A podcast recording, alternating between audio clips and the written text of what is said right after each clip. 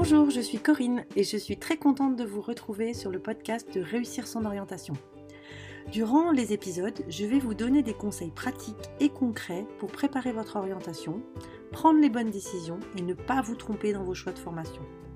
Alors si vous êtes parent et que vous voulez y voir plus clair pour aider vos enfants au collège, au lycée ou dans le supérieur, ou bien élève à la recherche d'informations, ce podcast est fait pour vous.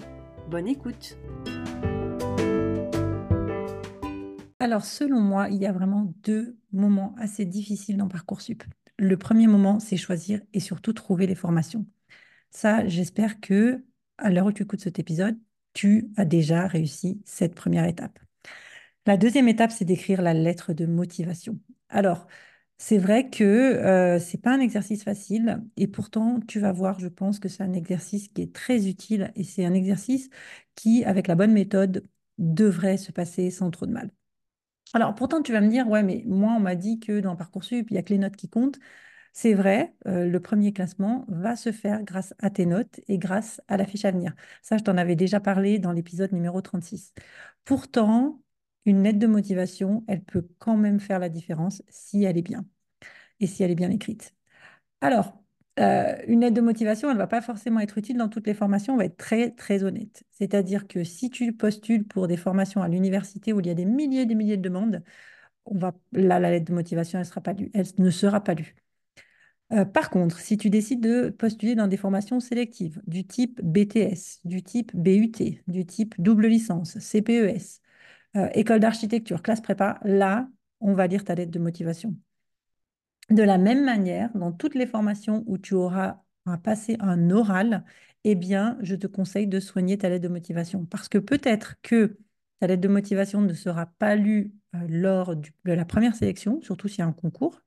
Mais par contre, si ensuite tu as un oral de sélection, bien, bien souvent, les jurys, qu'est-ce qu'ils font? Ils reprennent la lettre de motivation et ils parlent et ils partent de cette lettre pendant l'entretien. J'ai accompagné une jeune fille qui a passé des entretiens en école d'architecture. Ben, c'est exactement ce qui s'est passé. C'est-à-dire que euh, lors de l'entretien, le jury avait la lettre de motivation et on s'est basé là-dessus pour commencer l'entretien. Idem à l'INSA. Euh, on commence, on ressort la lettre de motivation et on peut regarder ce qu'il y a dans ton dossier pour pouvoir parler de ta motivation, des raisons pour lesquelles tu as demandé cette école. Euh, tu avais peut-être écouté l'épisode numéro 9 sur le BUT. En BUT, en BTS, c'est des parcours qui sont euh, professionnels et on veut évidemment savoir si derrière, tu as un projet professionnel, une raison de venir dans cette formation. Euh, tu as aussi peut-être écouté l'épisode euh, avec Titouan sur le CPES et idem, il a pris énormément de temps pour rédiger sa lettre de motivation. Certes, là, pour le coup, le dossier scolaire, les notes vont faire la différence, mais il faut la lettre de motivation, elle peut t'aider. Alors, attention malgré tout, euh, il va falloir que tu sois très efficace. J'ai trouvé une, étude euh, qui a été réalisée en Angleterre euh, sur l'impact des lettres de motivation qui s'appelle Personal Statement. je vais te mettre le lien dans les notes de l'épisode. Et en fait, donc le Personal Statement, c'est une lettre de motivation qui fait deux pages. Donc, tu vois, il y a quand même un petit peu plus de possibilités de, de développer son projet. Et en fait, dans cette étude, il est montré que le bureau des admissions passe deux minutes euh, au maximum sur la lecture de ces euh, lettres qui font deux pages. Donc, imagine qu'en 1500 caractères, tu as intérêt à être hyper précis euh, et hyper clair parce qu'on ne va pas passer vraiment beaucoup de temps. Et ça, moi, je peux te le confirmer en tant que, que jury de sélection dans ma formation. Je passe peu de temps, j'ai beaucoup de dossiers, je lis la lettre euh, très vite. Et donc, il faut que la lettre, elle soit vraiment intéressante pour qu'elle m'apporte quelque chose. Alors, dans cette, info, dans cette étude aussi, qu'est-ce qu'il est dit? Ben, Il est dit que, et ça, je pense que c'est pareil en France, que le personal statement va être utile pour les formations très sélectives et les formations professionnelles. C'est exactement ce que je t'ai dit au-dessus. Et que, euh, selon les bureaux des admissions, ce qu'ils veulent savoir dans une lettre, dans un personal statement, c'est comprendre l'intérêt pour la formation et mieux comprendre, en fait, le contexte du candidat, qui est le candidat. D'accord Donc, euh, bah, tout ça, on va le reprendre dans les conseils que je vais te donner. Donc, malgré tout, euh, on va la travailler, cette lettre de motivation, et on va y aller doucement pour que toi, tu puisses réaliser pas à pas une bonne lettre euh, de motivation et être percutante. Alors, si jamais, tu peux aussi retourner dans un ancien épisode, l'épisode numéro 13, où j'avais interviewé une conseillère d'orientation, Iris, qui avait déjà donné des conseils Et les conseils que je vais te donner là, bah, ils vont aller un petit peu plus loin, mais je pense qu'ils vont vraiment être un bon complément de cet épisode numéro 13. Et puis, si jamais tu penses que cette méthode, elle peut intéresser des amis à toi qui sont un petit peu en galère au moment d'écrire leur lettre de motivation, bah, n'hésite pas, partage. parce que l'idée, c'est que cet épisode, il aide un petit peu tous les jeunes qui ont un petit peu de mal. Alors, étape numéro 1, ça, on ne commence pas une lettre, en fait, en écrivant sa lettre. C'est un peu comme tu fais pas ta dissert sans avoir fait de brouillon. La première étape, c'est que tu dois te préparer pour pouvoir écrire ta lettre de motivation. Euh, les élèves avec qui je travaille, je leur euh, donne en fait des grilles de travail dans lesquelles il y a plein de questions auxquelles ils doivent répondre avant de se mettre à réfléchir. Les questions, en fait, elles vont tourner autour de trois grands thèmes. Le premier thème, en fait, c'est la réflexion autour du projet. En fait, la lettre de motivation, c'est une lettre de motivation et pas une lettre de présentation. Et donc, la première chose que tu dois te demander, et je te promets que tout le monde n'est pas capable de répondre à cette question au début, c'est pourquoi tu postules à cette formation? Quel est ton projet? Et quel est en fait dans, euh, dans ton parcours l'élément qui a déclenché cette réflexion? Qu'est-ce qui fait que tu as envie de faire cette formation? Ça peut être une expérience que tu as eue à l'extérieur de l'école, ça peut être la rencontre que tu as fait euh, lors d'un salon, ça peut être une lecture, ça peut être un cours euh, que tu as adoré, une matière dans laquelle tu prends beaucoup de plaisir. Il y a plein de choses qui vont dire que c'est pas une, tu vas pas postuler à cette formation euh, au pif, qu'il y a vraiment une réflexion derrière. donc, par exemple, ça pourrait être, bah j'ai fait un stage dans une boutique de prêt-à-porter et j'ai beaucoup aimé le contact client. Et donc, pourquoi pas faire une formation commerciale euh, j'ai rencontré un ingénieur et euh, qui est venu parler dans mon cours et je me suis rendu compte que bah, le parcours d'ingénieur, euh, c'était quelque chose qui m'intéressait et j'ai envie d'aller voir plus loin. Donc voilà, quel est ton projet et qu'est-ce qui a fait que, quel est l'élément déclencheur? Donc, mis à part la réflexion du projet, moi, j'ai envie aussi que tu réfléchisses à toi, à tes qualités, à tes compétences. Parce qu'en fait, la formation, ce qu'elle veut savoir, mis à part le fait que, voilà, pourquoi tu postules, c'est aussi, elle voudrait être sûre que tu as ce qu'il faut pour réussir. Alors, évidemment, elle va pouvoir voir les notes, elle va pouvoir voir ce que disent tes profs, et ça va être évidemment un élément important dans la réflexion, mais elle voudrait savoir si toi, tu te connais et si tu as ces qualités qu'il faut pour réfléchir. Et pas seulement que tu te donnes ces qualités, mais que tu peux prouver que c'est vrai. Et, donc, pour ça, je vais te demander de faire une liste de tes qualités, mais surtout, je vais te demander de savoir comment tu as pu développer ces qualités. Par exemple, euh, OK, tu es capitaine de ton équipe de foot, bah, ça veut dire que sûrement tu as un bon esprit d'équipe où tu arrives à fédérer des gens. Et là, si tu vas euh, sur, euh, sur cette liste, euh, je vais te demander d'être vraiment précis et de repartir en fait du dossier activité que tu as créé juste avant et de regarder un peu tout ce que tu as en extra curriculum, enfin en extra scolaire et de voir en fait tout ce que ça t'apporte au niveau des compétences et au niveau des qualités. Et donc ça, c'est un exercice qui peut être très intéressant et on va pas se mentir qu'il va aussi te servir pour les oraux parce que beaucoup, beaucoup de formations aujourd'hui euh, font passer des oraux pour valider la qualité des candidats. Troisième point, je vais demander à mes élèves de bien connaître leur formation. En fait, je, ne veux pas que mes élèves s'arrêtent uniquement à un titre sur un site Internet. Je veux vraiment qu'ils aillent en détail dans le programme. Et, souvent, il y a deux raisons. La première raison, c'est que ça va éviter qu'au mois d'octobre, ils se rendent compte que la formation ne leur plaît pas parce qu'ils n'avaient en fait pas compris qu'il y avait ce genre de cours dans la formation. Et aussi, il est intéressant de voir que souvent, dans le descriptif de la formation, eh bien, les euh, écoles, elles disent exactement les qualités des élèves qu'elles recherchent. Elles disent exactement les compétences que les élèves doivent avoir. Donc, ben, regarde et puis essaye de faire le parallèle pour faire en sorte que ton profil y colle à ce que veut, à ce que la formation veut avoir comme candidat. Tu vas à la salle de sport, par exemple, tu fais très attention à ce que tu manges et tu vas peut-être postuler dans un BUT génie biologique où là, il va y avoir un parcours en lien avec la nutrition. Eh bien, fais le lien et montre que voilà, tu as justement cet intérêt et que tu sais que c'est pour cela que tu vas choisir la formation parce qu'elle propose exactement ce que tu veux. Alors, Évidemment, euh, la clé, c'est que tu vas faire une lettre différente pour chaque formation. Ça, c'est obligé, on va y revenir après. Maintenant, la chose que je demande à faire aux élèves avec lesquels je travaille, c'est ce travail-là. Je leur demande déjà de me faire une lettre béton sur la formation qu'ils veulent absolument avoir. On va partir de celle-là ensuite et on va décliner celle-là euh, pour les formations qui sont un peu similaires. Donc, prends le temps de vraiment faire une super lettre pour les formations qui te tiennent vraiment à cœur et de vraiment faire ce travail très, très, très approfondi pour les formations qui te tiennent vraiment à cœur. Si après, tu n'as plus le temps pour les autres, bon, bah, au moins, tu auras vraiment bien travaillé les premières lettres et peut-être qu'après, tu pourras décliner un petit peu. Je pense par exemple, si tu fais une lettre pour un BUT, tu vas faire la lettre parfaite pour le BUT dans la ville qui t'intéresse. Si après, tu vas demander dans une autre ville, bah, tu pourras juste changer quelques petits détails sans forcément changer toute la lettre, bien évidemment. Mais ça, on revient, je reviens à cette idée euh, juste après.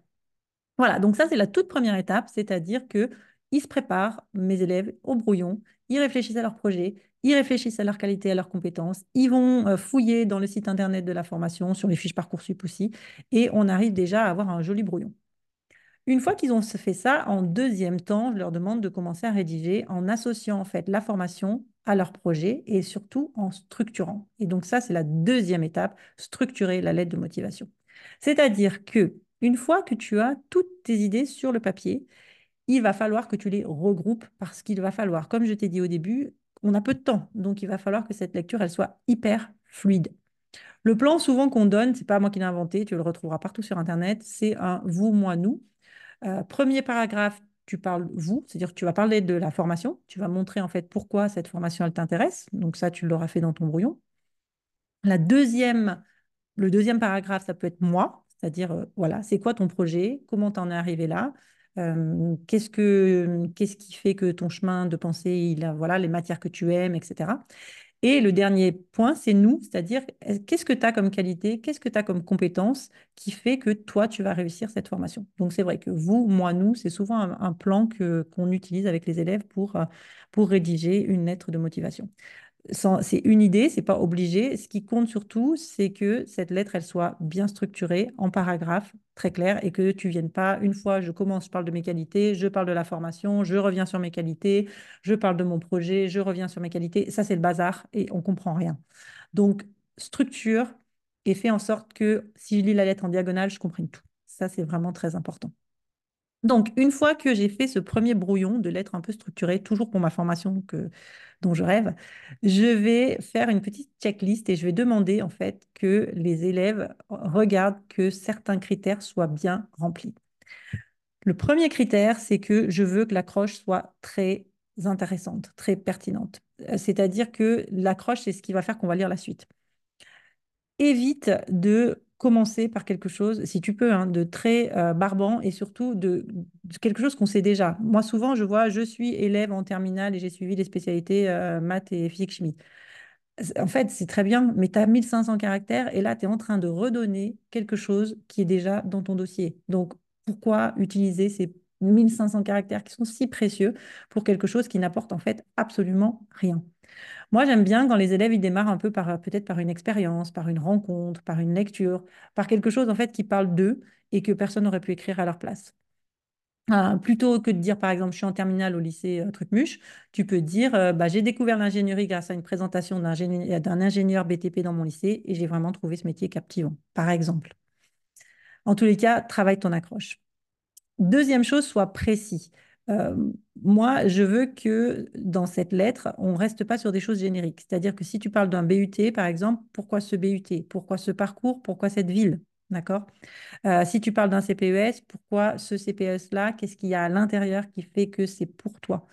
Euh, si tu parles de ton stage, dis pas mon stage, mais dis mon stage de troisième dans une chocolaterie, par exemple. Essaye d'être le plus possible précis et euh, rappelle-toi, la lettre est courte, c'est pas la peine de me faire des jolis paragraphes avec des mots de liaison qui n'en finissent plus. Non, d'accord, c'est pas une disserte. Préfère l'information précise à, plutôt que à me donner euh, des, des, grandes phrases avec euh, des jolis verbes et puis des, des mots de liaison qui n'en finissent pas. Essaye aussi d'être ne pas d'être précis, c'est-à-dire de ne pas dire par exemple quelque chose comme, alors moi dans mon BTS tourisme je le vois souvent, je veux faire du tourisme parce que j'aime voyager. Mais ça, ça m'apporte rien. Dis plutôt, j'ai fait mon stage de troisième en agence de voyage et cette expérience m'a donné envie de me former dans ce domaine. Où j'ai rencontré, j'ai discuté avec un agent de voyage et j'ai vraiment euh, trouvé son métier passionnant. Mais euh, euh, voilà, faire de l'ingénierie parce que j'aime les maths ou faire, du tourisme parce que j'aime voyager, c'est tellement évident que ça me dit rien de plus sur toi et tes expériences, ton profil à toi. Autre chose aussi, parle concrètement. Ne dis pas euh, je suis rigoureux, par exemple, mais dis plutôt pratiquer la danse classique pendant 10 ans m'a permis d'être rigoureuse. Donc, si tu vas dire une qualité, bah, tu le dis, tu prouves. Tu prouves comment tu as acquis cette compétence, tu prouves comment tu as acquis cette qualité. Moi, j'aime bien aussi que dans la lettre, les élèves, ils montrent un petit peu qu'ils sont ouverts sur les autres et ce qu'ils vont apporter aux autres. C'est-à-dire que j'aime bien qu'ils fassent une petite conclusion en disant que toutes ces qualités, évidemment, ils les ont pour réussir eux, mais que euh, bah, ce qu'ils ont envie de faire aussi, c'est de s'impliquer dans la vie de l'association, dans, la vie de l'école, dans la vie des associations, aider les autres. Et je pense que si tu peux arriver à mettre une petite touche sur les autres, je pense que les formations, elles apprécient aussi. Autre chose aussi, euh, utilise un vocabulaire positif. Dis pas ce que tu veux pas, dis pas ce que tu n'as pas choisi, mais vraiment parle en positif, parle au présent, au futur. N'utilise pas le conditionnel, vraiment un, vocabulaire qui soit impactant. Euh, s'il te plaît, fais des phrases courtes, sois direct. Euh, évite les phrases qui sont toutes emberlificotées, là, avec des, phrases qui durent cinq lignes et où on a du mal à trouver le verbe du début. on passe peu de temps sur ta lettre, vraiment. Donc, il faut que tu sois des phrases courtes, du vocabulaire simple et qu'on sache exactement ce que tu veux. Autre chose et dernier conseil, s'il te plaît, fais relire ta lettre. Alors, aujourd'hui, c'est facile. Soit tu as la chance euh, d'avoir un parent, un prof qui veut bien relire ta lettre et pour qui l'orthographe, c'est pas un problème. Sinon, il y a un outil qui est formidable qui s'appelle ChatGPT et qui va pouvoir te permettre d'éviter toutes les fautes d'orthographe. Je ne pense pas que demander à ChatGPT d'écrire ta lettre de motivation soit vraiment une bonne idée pour plein de raisons. D'abord parce que ça se voit. Enfin, le style en général, à moins vraiment de le prompter, euh, le chat GPT de manière incroyable, mais dans ces cas-là, si tu fais, si tu passes du temps sur ton prompt, peut-être passes du temps sur ta lettre, le, style, il est un peu froid. Donc, euh, bon, peut-être que tu es très fort et dans ces cas-là, très bien. Mais c'est surtout qu'il faut voir que l'exercice de la lettre de motivation, comme je te l'ai dit, c'est pas seulement un exercice intellectuel qui est là pour remplir une case. Quand tu t'es pris la tête à faire une bonne lettre de motivation, en général, c'est que tu as vraiment cherché à comprendre ce que était la formation. Et donc, peut-être qu'à la fin de ta lettre de motivation, bah, tu n'as rien à dire parce qu'en fait, la formation, elle ne te motive pas. Donc, je pense qu'il faut voir l'exercice pas seulement comme une obligation, mais comme un passage qui va t'obliger, toi, à réfléchir à est-ce que cette formation, elle est faite pour moi? Et ça, ChatGPT ne peut pas le faire à ta place. Donc, c'est pour ça que moi, j'utiliserai pas ChatGPT pour faire euh, des lettres de motivation, mais on sait très bien que ça va arriver. Et quand je te parlais tout à l'heure de personal statement en Angleterre, l'année prochaine, le personal statement n'existera plus. Ils sont dans grande réflexion parce qu'ils savent très bien que bah, avec l'intelligence artificielle, euh, la valeur sera moindre et c'est dommage. Par contre, et ça, moi, je le vois en classe aussi avec mes élèves, utiliser un prompt comme euh, corrige l'orthographe, la syntaxe, la ponctuation sans changer le sens de ma lettre et tu copies-colles ta lettre. Mais ça, c'est super parce que tu vas éviter justement des fautes d'orthographe. Et ça, euh, bah, c'est appréciable. Vraiment, c'est appréciable dans une lettre. Fais bien attention aussi si tu fais des copier-coller, ce que je te déconseille vraiment, vraiment, mais s'il te plaît, euh, je l'ai déjà dit, hein, s'il te plaît, personnalise un tout petit peu ta lettre. Euh, en changeant au minimum le nom de la formation, mais en essayant d'aller un tout petit peu plus loin, au moins sur peut-être la ville, peut-être euh, sur les matières, un peu sur le parcours, parce que c'est, il n'y a rien de pire dans une formation, je te promets, que quand tu lis une lettre de motivation qui en fait n'est pas adressée. Et là, si une bonne lettre de motivation, elle peut te faire gagner des places dans le classement, je te jure que si la lettre de motivation, elle est inexistante ou qu'elle ne t'est pas adressée et que tu... Euh, par exemple, dans une classe prépa, tu euh, copies-colles ta lettre euh, de PCSI pour une MPSI. Bon, bah, peut-être qu'on va dire que vraiment tu as fait ça n'importe comment et trop vite. quoi. Donc, voilà, prends ton temps de bien t'assurer que les lettres de motivation, elles sont faites pour chaque formation. Voilà, alors je te répète rapidement la méthode que j'utilise moi avec, avec mes élèves. La première chose, c'est vraiment une bonne préparation pour au minimum une formation, celle qui te tient à cœur où tu vas réfléchir à ton projet. En fait, euh, voilà, pourquoi tu postules, qu'est-ce qui fait, d'où vient cet l'élément qui a déclenché ton projet, quelles sont tes qualités, tes compétences et comment euh, ces compétences-là tu les as acquises.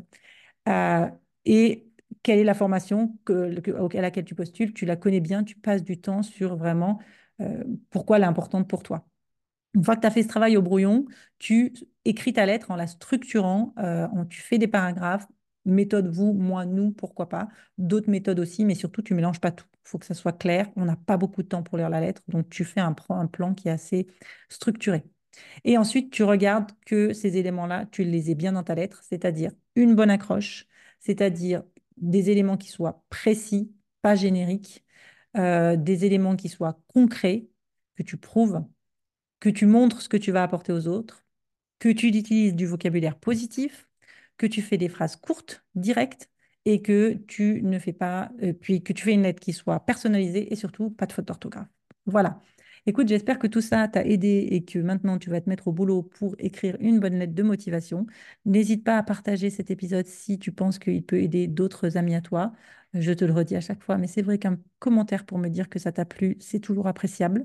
Des étoiles aussi, en fait, euh, bah, ça m'encourage à me dire que ce que je fais, euh, ça vous sert et ça, te sert. Et donc, euh, ça me fait plaisir. Je te dis à très vite pour de nouveaux conseils pour ton orientation.